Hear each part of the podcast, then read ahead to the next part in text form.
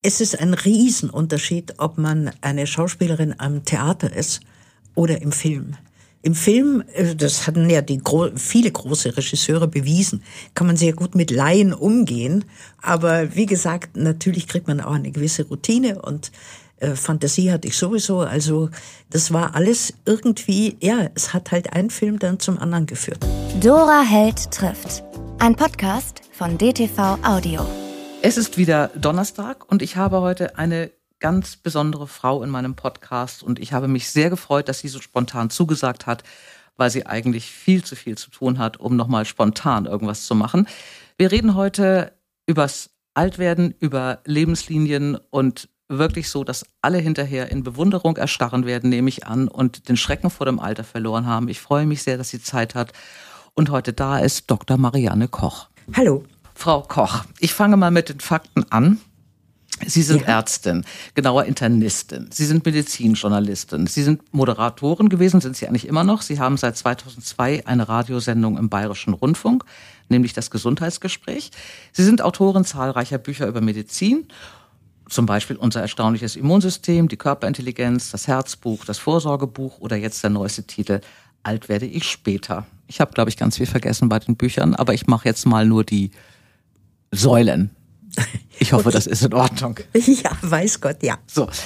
Und jetzt geht es weiter. Sie haben neben dem Bundesverdienstkreuz, hochverdient, dem Bayerischen Verdienstorden und der Paracelsus-Medaille, und jetzt kommt es, auch den Bundesfilmpreis bekommen, den Goldenen Bambi bekommen, den Grimme-Preis bekommen und dreimal den Bravo Otto in Bronze.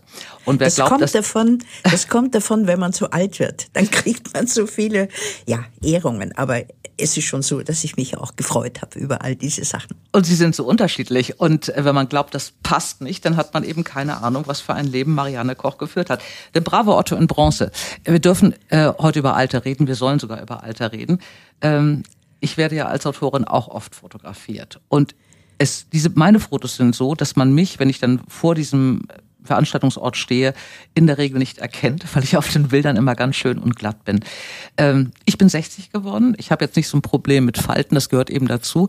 Sie sind, und ich darf es sagen, 90 und Ihre Bilder sind kaum geschönt. Ich habe mir gestern noch mal Talkshows angeguckt, Frau Koch. Ich erstarre in Ehrfurcht. Ähm, äh, jetzt reicht's. Doch, ich muss es einfach mal loswerden. Nein, nein, es ist nein, auch meine persönliche äh, jetzt Freude heute. Ich, ich fange, ich rede aber noch. Nein, nein, nein, ist doch gut so. Lassen Sie das bitte drin. Gut. Äh, äh, solche Sachen. Ist ich, doch gut. Ich lasse es drin. Ich finde, also es ist bewundernswert, wie man alt wird. Und deswegen komme ich, wir kommen nämlich gleich zu den Büchern, sind Sie eine der wenigen äh, Autorinnen über dieses Thema Medizin und äh, Vorsorge und alt werden und mit dem Alt, also mit dem Alter auch gesund bleiben und, und was für sich machen, äh, was man ihnen abnimmt. Das liegt einmal an ihnen natürlich und auch an der Art, wie sie schreiben. Da Kann man äh, damit aufhören mit den Lobeshymnen? Ja, ich höre jetzt ja? auf. An dieser Stelle höre ich auf. aber es ist, also, es, es tut mir auch nein, leid. Aber, nein, äh, ich freue mich natürlich, wenn Sie so freundliche Sachen sagen, aber ich glaube, jetzt reicht's mit äh, diesen Lobpreisungen, okay?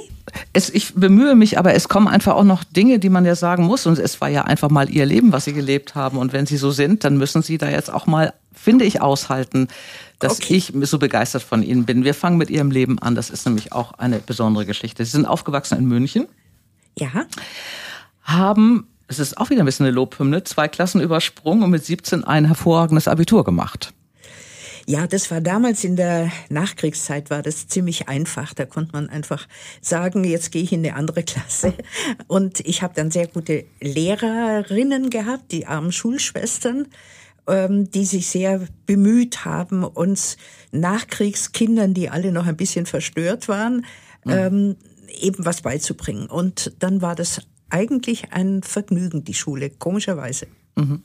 Und zwar auch immer, ne? Hängt es damit zusammen, das haben Sie in einem Interview gesagt, dass Ihre Mutter ja, die 1901, glaube ich, geboren war, wenn ich mich richtig erinnere, auch für ihre Zeit ja sehr ungewöhnlich war, auch Abitur gemacht hat, darauf bestanden hat und auch bei ja. Ihnen da ja. ihr wirklich sehr viel unterstützt hat. Äh, die hat mich sehr unterstützt, mhm. ja. Aber sie, ähm, es war eben so, sie war wirklich, und das äh, kann ich gar nicht lobend genug erwähnen, eine für ihre Zeit wirklich sehr emanzipierte, mhm ehrgeizige Frau, die etwas aus ihrem Leben machen wollte. Und ähm, die uns Kinder, meinen etwas jüngeren Bruder und mich in allem unterstützt hat. Mhm. Uns an der langen Leine laufen ließ, uns vor allem etwas gegeben hat, was man, glaube ich, äh, Kindern geben muss, was es mit das Wichtigste ist, nämlich Selbstvertrauen. Mhm. Sie selber wussten ja schon ganz früh, dass Sie Medizin studieren wollten. Ne? Ich glaube schon irgendwie als ganz junges Mädchen mit 13 oder 14 oder so war Ihnen das schon klar, ja, dass Sie in richtig. die Richtung wollen. Ne? Ja. Sie haben dann angefangen, in München Medizin zu studieren, haben das Studium so ein bisschen finanziert durch ich glaube, es war so ein Studentenjob in den Bavaria-Studios. Ich habe ein Stipendium äh, bekommen, dieses Maximilianeum-Stipendium mhm. für Leute, die sehr gutes Abitur gemacht haben. Und äh, dadurch brauchte ich also keine Studiengebühren zu bezahlen. Habe aber, da haben Sie recht, ähm, in den Semesterferien dann gejobbt. Ähm, eben in dem Betrieb, der am nächsten äh, bei uns lag. Und das waren die Bavaria Studios, mhm. ja. Und dann ist es so ein bisschen wie in einem Film. Es kam eine Fotografin, sie wurden entdeckt, ihnen wurden die ersten Rollen angeboten und Sie haben das auch gemacht in den Semesterferien. Ja, das war natürlich, es war lustig, es war was Neues und äh, da in diesem Bavaria-Studios war ich nur im Kopierwerk und habe Filme geputzt und aufgerollt und mhm. solche Sachen. Also das war ein, äh, ein sehr einfacher Job. Aber dann, wie gesagt, eine Fotografin hat mich da äh, gesehen und gesagt, die suchen da drüben, da im Studio so und so, suchen die für einen Film, das war der Mann, der zweimal leben wollte, ein junges Mädchen, was ungefähr so aussieht wie Sie, wollen Sie sich nicht mal vorstellen. Mhm. Und da habe ich mich vorgestellt, dann haben die gesagt, ähm, haben Sie ein Foto? Da habe ich meinen Studentenausweis gezeigt mit einem schauerlichen Foto. Dann haben die gesagt, vielen Dank, äh, wir melden uns, so die übliche Sache. Mhm. Und dann haben sie sich tatsächlich gemeldet und gesagt, ich solle doch vorbeikommen zu Probeaufnahmen. Und als ich dann bei den Probeaufnahmen war, da waren andere junge Damen um mich herum, alle Schauspielschülerinnen, die halt auf die große Chance bereits warteten. Mhm. Aber bei mir war es so, also heute würde man sagen, ich war cool, ich hatte einen Beruf, mhm. einen, den ich sehr gemocht habe, also schon als Studentin. Und ähm, ich war eben unbefangen und deswegen denke ich, habe ich die Rolle gekriegt. Und dann ging es los, eine Rolle nach der anderen.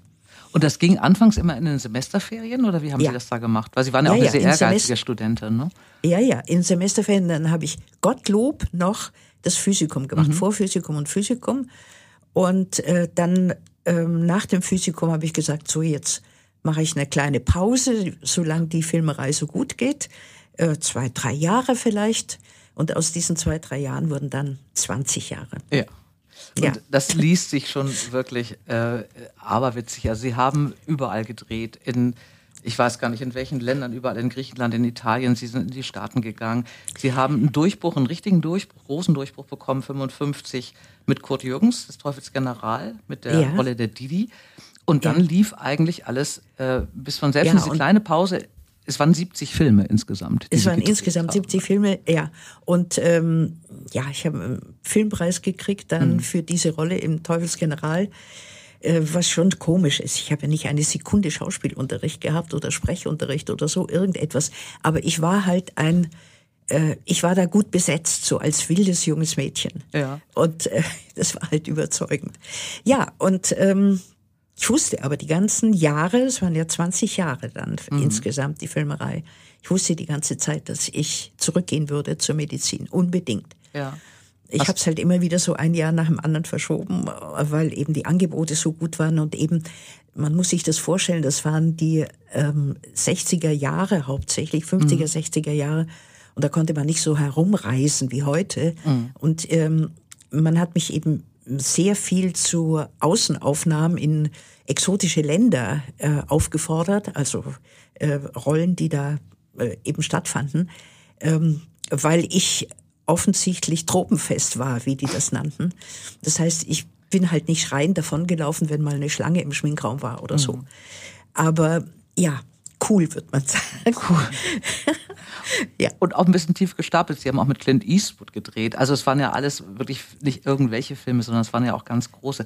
Aber was, ich, was war, ich, ich, war, Entschuldigung, aber ich war damals viel berühmter als Clint Eastwood. Ich weiß, ich weiß. Also das ist mir klar. Nein, also nur für, für, die jüngeren Leute, die es hier noch ja, gibt. Ja. Ich habe also ich habe sie mein Leben lang irgendwie im Kopf gehabt oder so, aber es gibt ja viele jetzt, die vielleicht gar nicht mehr wissen, was sie da eigentlich gemacht haben, weil sie mittlerweile wirklich als Ärzten und, und Autoren bekannt sind und die ganz ja, jungen Menschen. Aber das kann man auch fast alles vergessen, was ich damals an Filmen das gemacht habe. Haben Sie auch mit schon wenigen, mit wenigen Ausnahmen, ja. mit guten Regisseuren und äh, es waren einige gute Filme dabei, aber der Rest, naja, zum Vergessen.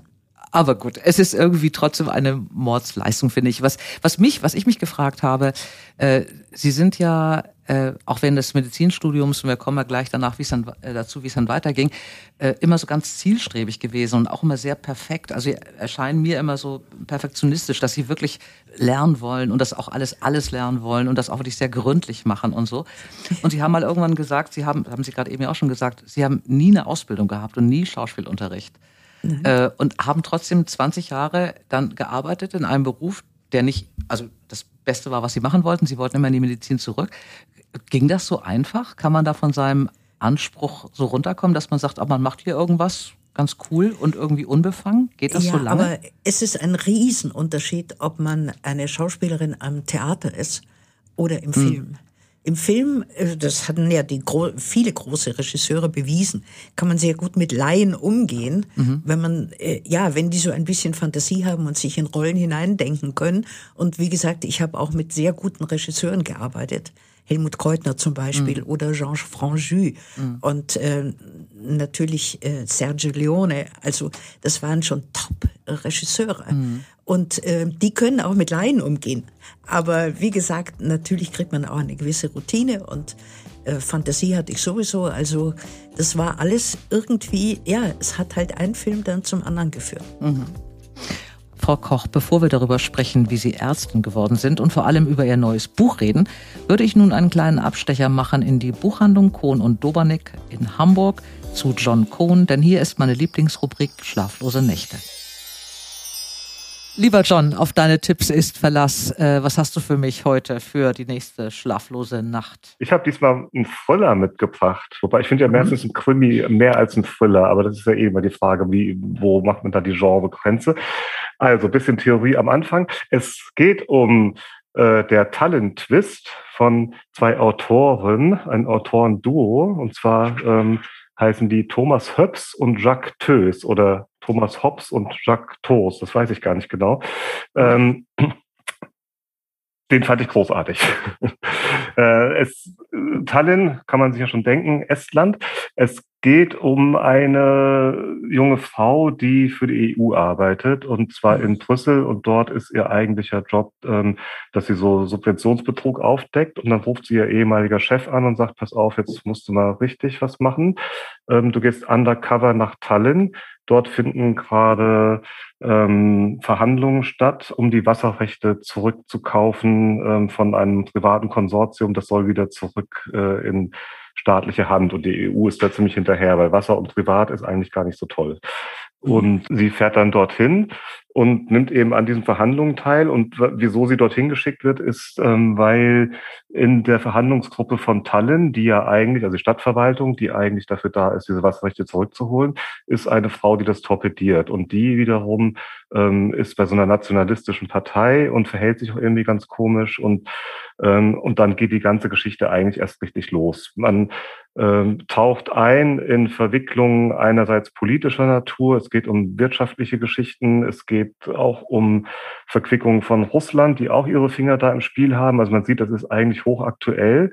Ähm, und gleichzeitig gibt es wahnsinnig viel Action. Diese, diese Verhandlungsgruppe von der EU, die wird dann auch noch, bekommt Anfeindungen von nationalistischen Gruppen, die dann vor ihrem Hotel demonstrieren und sowas. Also es ist alles wahnsinnig, soll ich sagen, wahnsinnig nah an der Wirklichkeit, finde ich jedenfalls. Ich kann mir das blendend vorstellen, dass es genau solche Sachen im Hintergrund passieren, von denen wir gar nichts mitbekommen. Und mhm. gleichzeitig ist es halt einfach auch ein super Thriller, Krimi, spannend, Page-Turner, alles, was dazugehört und dass es mich schlaflos macht. Es hört sich so an. Ist wo erschienen? Beim Unionsverlag. Es klingt gut. Ähm, ich mag das. Äh, ich will das auch, bitte, in die nächste Lieferung. Bis jetzt kann ich mich so sehr auf dich verlassen. Der Talent Twist von, ja, heißt er Höps oder Tös oder Hops oder Tos, wir wissen es nicht genau, ähm, bei Union Verlag erschienen. Kostet? Hast du das auch noch im Kopf? Das kostet 18 Euro. 18 Euro, wir haben alle Daten. Ich danke dir, John. Ähm, ich werde dir berichten, ob er mich schlaflos gemacht hat. Schlaflos in Tallinn, ob ich das werde. Dankeschön, bis zum nächsten Mal. Bis Danke, dann. tschüss. Jetzt geht es weiter mit Dr. Marianne Koch. Frau Koch, Sie haben sich 1971 dazu entschieden, Ihr Studium wieder aufzunehmen. Richtig, ja. Das konnten Sie auch einfach wieder so machen, dass Sie das Physikum schon hatten, oder? Ganz genau. Der Dekan, ich war beim Dekan, habe gesagt, wie ist es? Äh, ich habe das Physikum, ich müsste jetzt sozusagen einsteigen in die klinischen Semester. Dann sagte er, das ist kein Problem, es ist eine staatliche Prüfung. Mhm. Versuchen Sie es mal, ob Sie mitkommen und so. Und vom ersten Tag an war ich ein glücklicher Mensch, als ich wieder in die Uni ging man muss es sich jetzt so vorstellen, Sie waren ja jetzt nicht irgendeine Studentin. Also einmal waren Sie älter als die anderen Studenten, vermutlich, 20 weil Sie Jahre 20 älter, Jahre ja. Pause gemacht hatten, genau. Und dann waren Sie einfach mal Marianne Koch. Wie ja, und natürlich haben die, die, ja, die Kolleginnen und Kollegen haben natürlich am Anfang gesagt, was will die Alte hier? Mhm. Nicht? Also man ist wirklich der bunte Hund gewesen. Aber mhm. ähm, das hat sich eigentlich relativ rasch gelegt, weil sie haben gesehen, es ist mir ernst und ähm, ich muss natürlich viel aufholen ähm, von den äh, ersten Semestern. Das wusste ich natürlich alles nicht mehr und ich habe mich dann schon sehr bemüht, aber es war eben dann eine äh, für mich ein ja eine wunderbare Zeit, mhm. wieder in ja im Hörsaal zu sitzen und äh, am Krankenbett zu sitzen und so. Und das war, es, ich wusste es ja, es mhm. ist mein Beruf. Mhm. Und das andere war es eben nicht. Das war lustig und es war interessant und man ist herumgekommen und so. Aber irgendwas hat immer nicht gestimmt, weil ich wollte wieder zurück äh, zur Medizin. Mhm.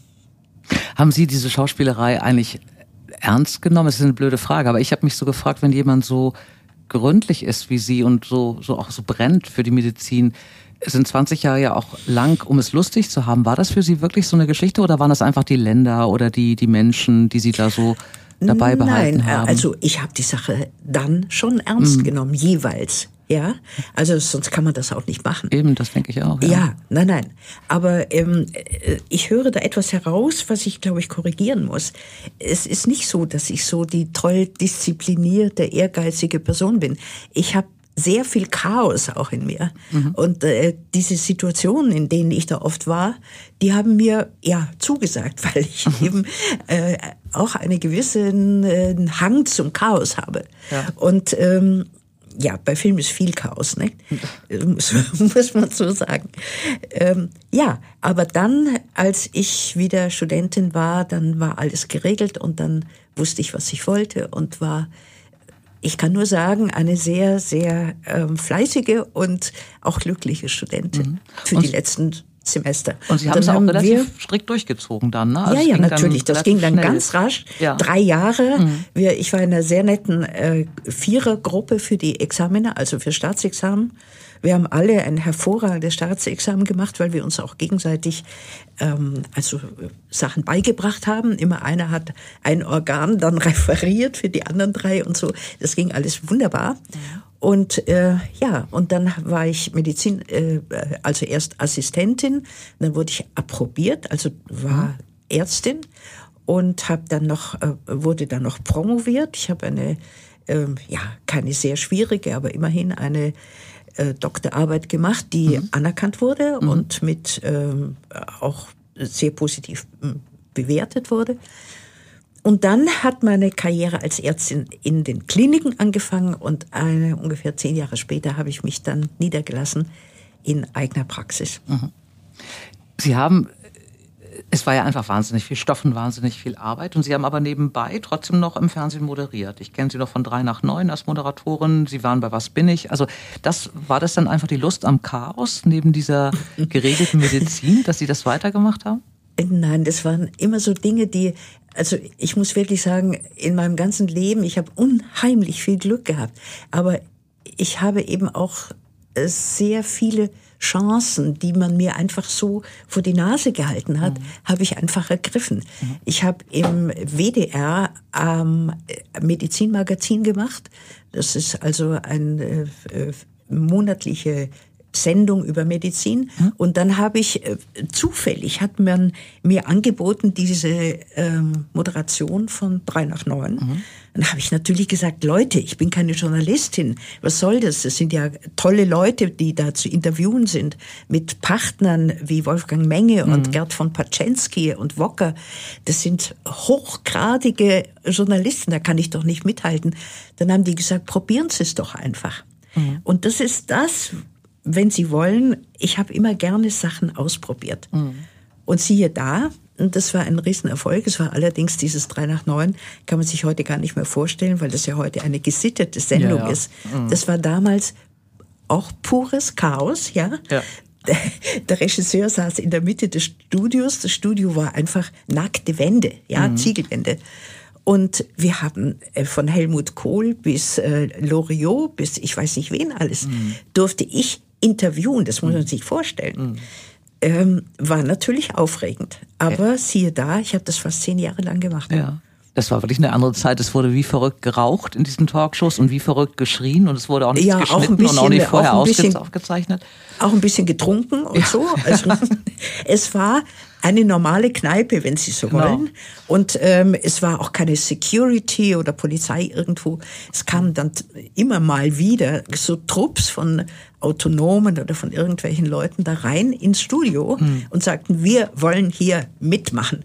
Mhm. Dann hat man nicht etwa die Polizei geholt oder sie rausgeschmissen, sondern man hat gesagt, oh, da hinten ist noch ein Stuhl frei, oh, also sogar ein ganzer Tisch, setzt euch hin, kommt gleich jemand, der mit euch redet. Ja. Und so war es dann auch. Mhm. Also, das muss man sich trauen, ja? Ja, ja, und es würde heute gar nicht mehr gehen bei diesem, es ist ja, heute alles so glatt.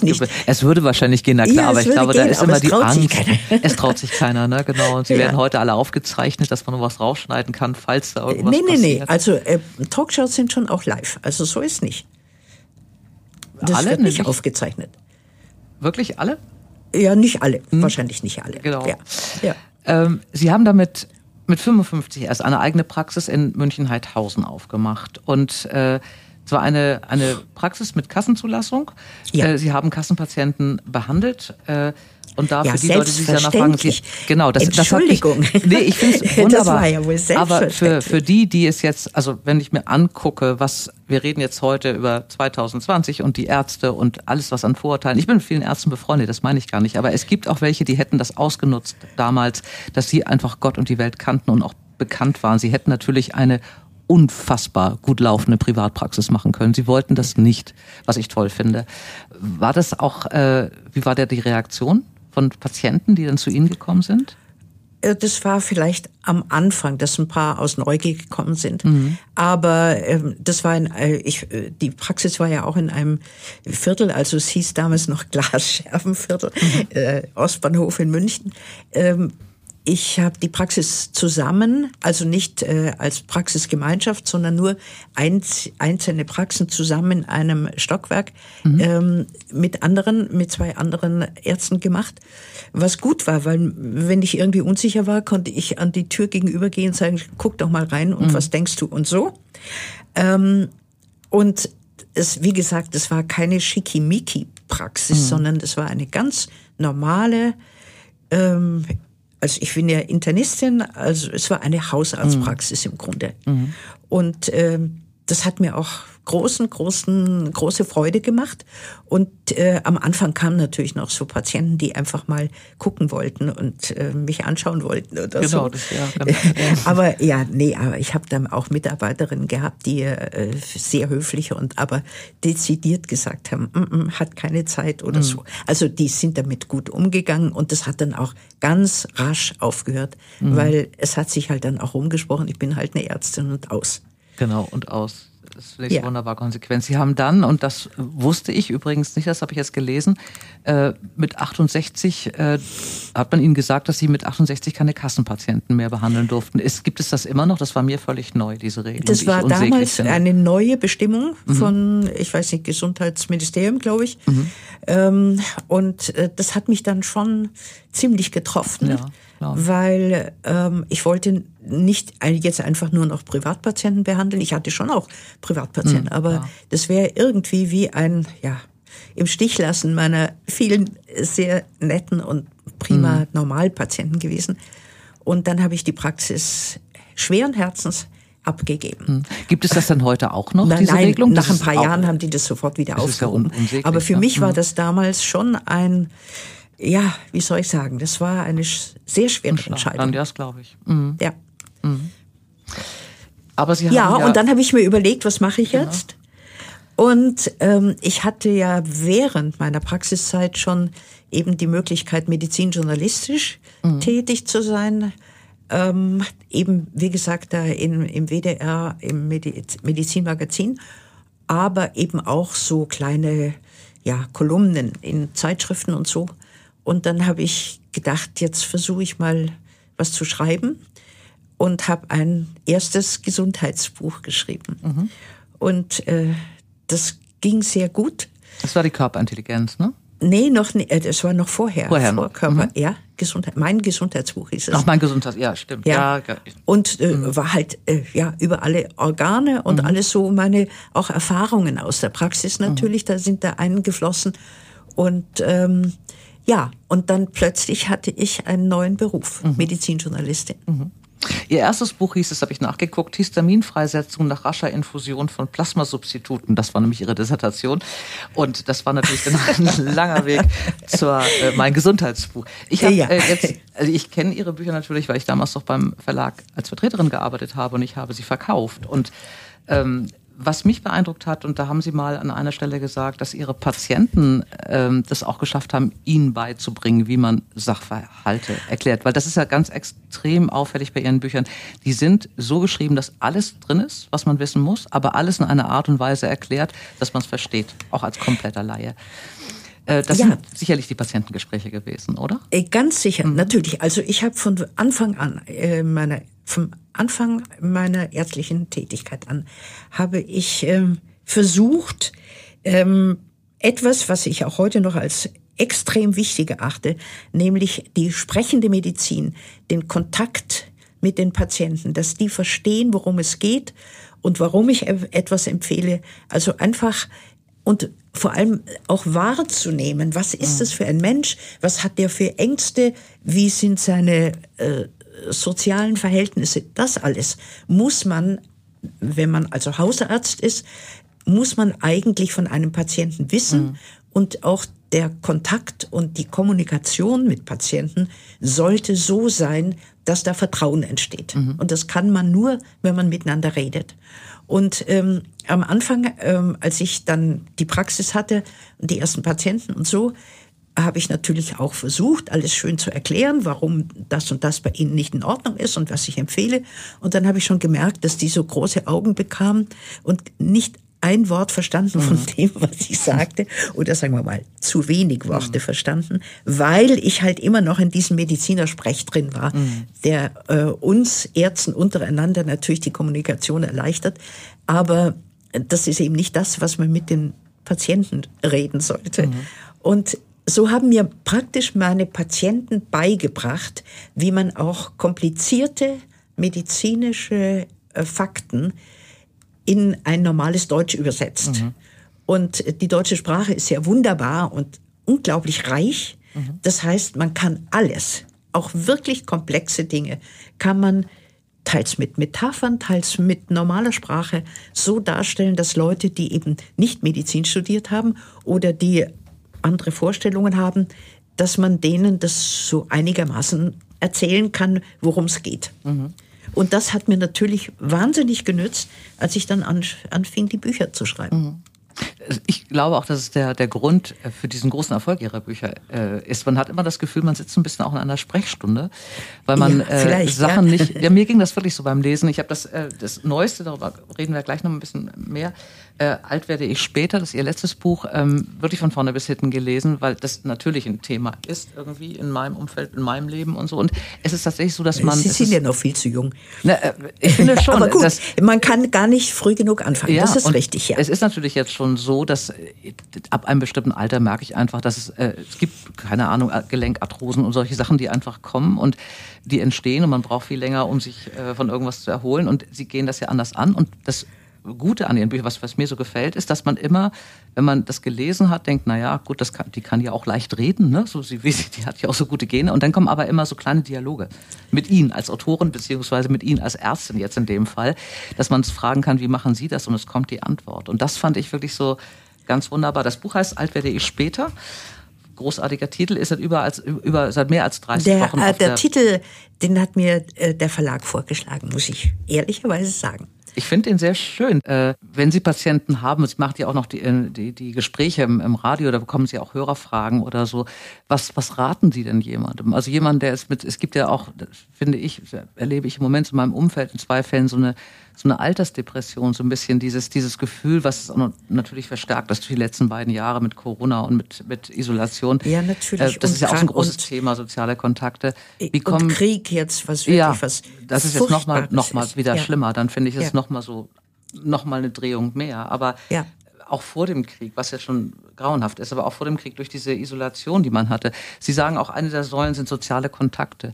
Äh, Also was es raten gibt grundsätzlich gibt es ähm, ich, äh, ich äh, sage jetzt nur das, was die Altersforscher herausgebracht haben und was unwiderlegbar ist. Es gibt, wenn Sie so wollen, vier große Säulen, die man als älterer Mensch berücksichtigen sollte, um fröhlich und äh, einigermaßen gestärkt alt zu werden. Nämlich, das eine ist die Ernährung mit wirklich hochwertigen ähm, muss nicht Bio sein, aber es soll eben keine Industrienahrung sein, sondern frische Zutaten, frisch gemacht und so weiter.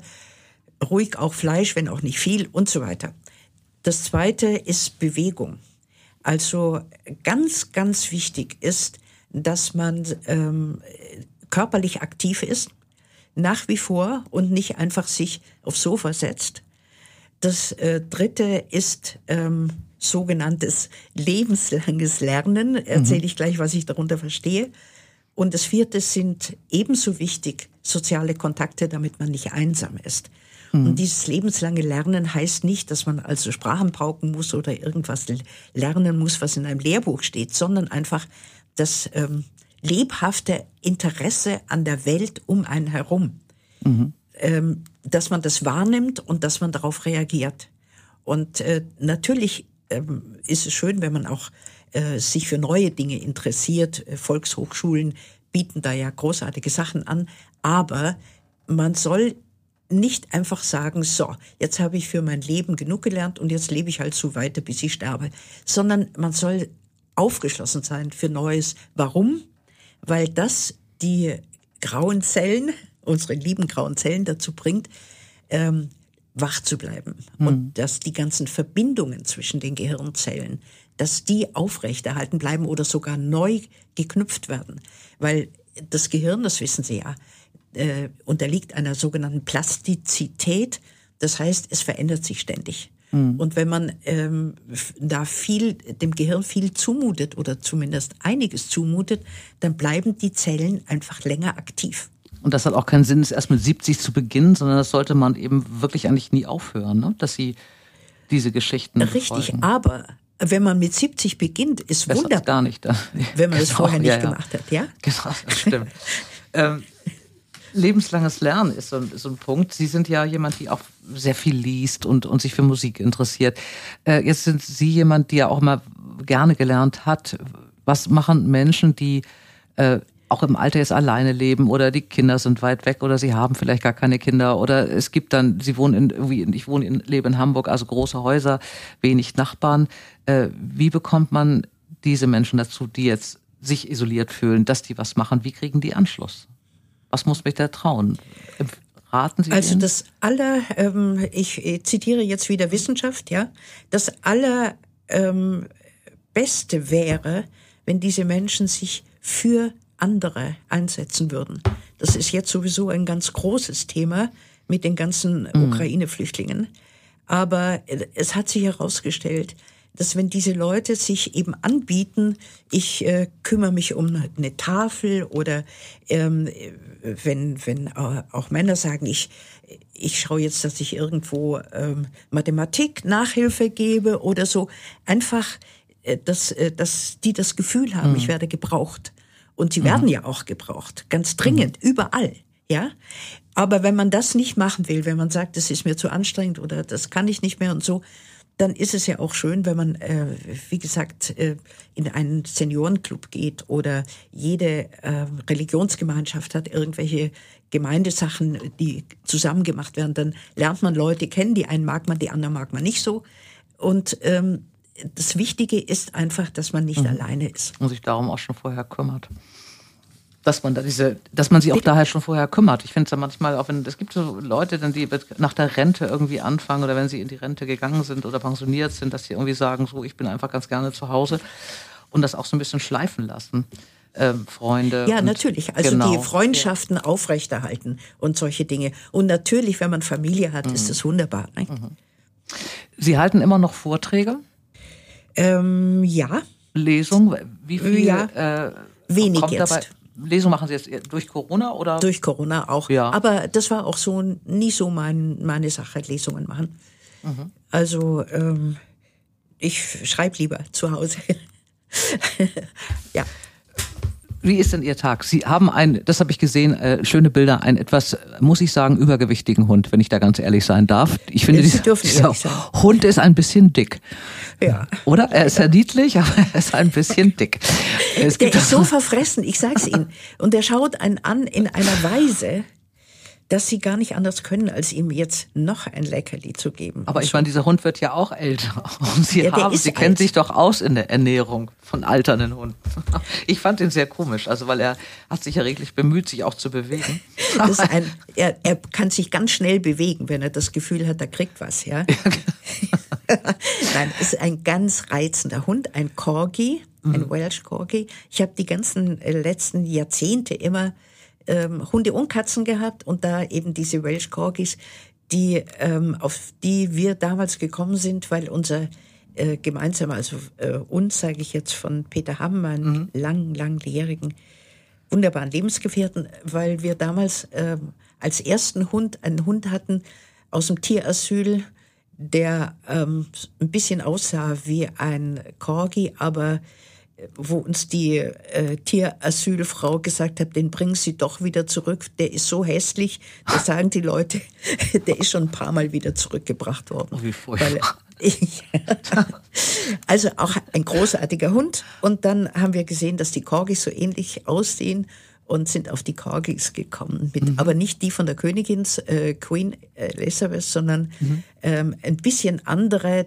Die Cardigans, die haben einen wunderbaren langen Fuchsschwanz mhm. und die von der Königin haben gar keinen Schwanz. Also große Unterschiede. Na, ihrer ist schon schöner, genau. Äh, ja, etwas ein, und, und der ist von, der, äh, von seinem Wesen her wirklich entzückend. Ich mhm. liebe den sehr.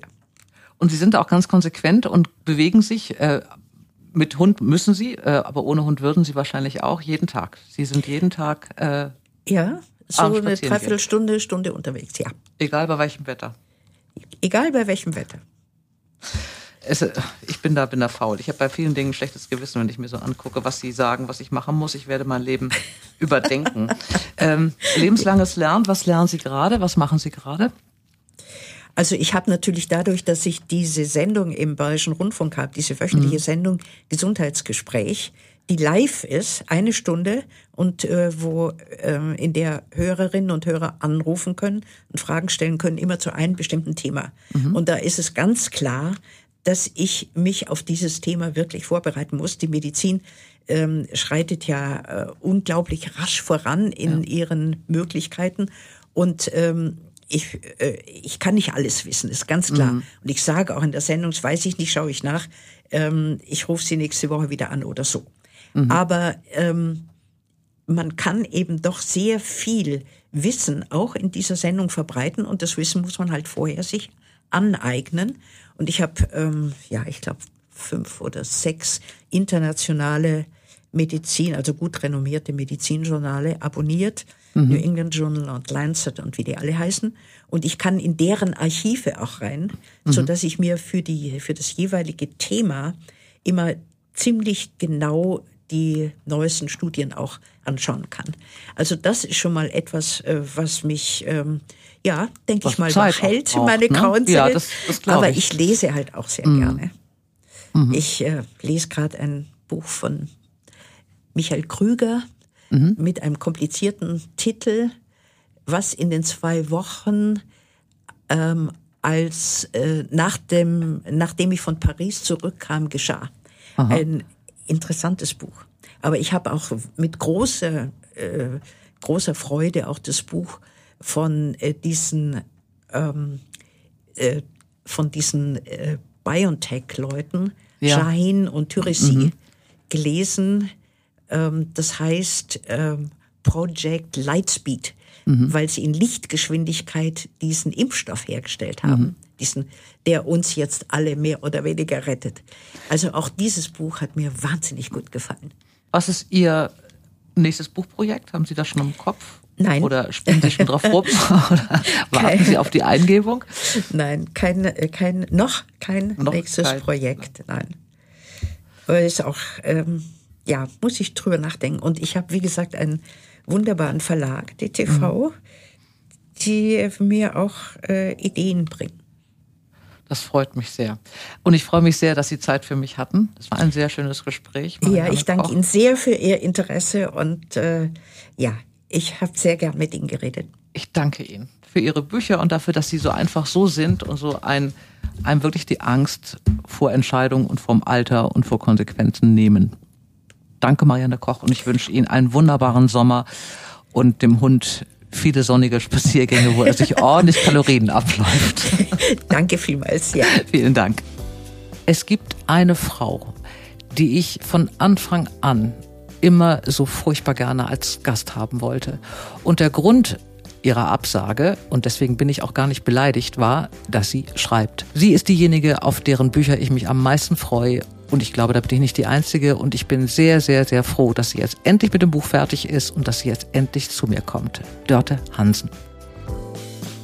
Ihr Lieben, alle Buchtipps findet ihr in den Show Notes und ich wünsche euch ganz viel Freude beim Geschichtenentdecken. Bleibt gesund und heiter, eure Dora.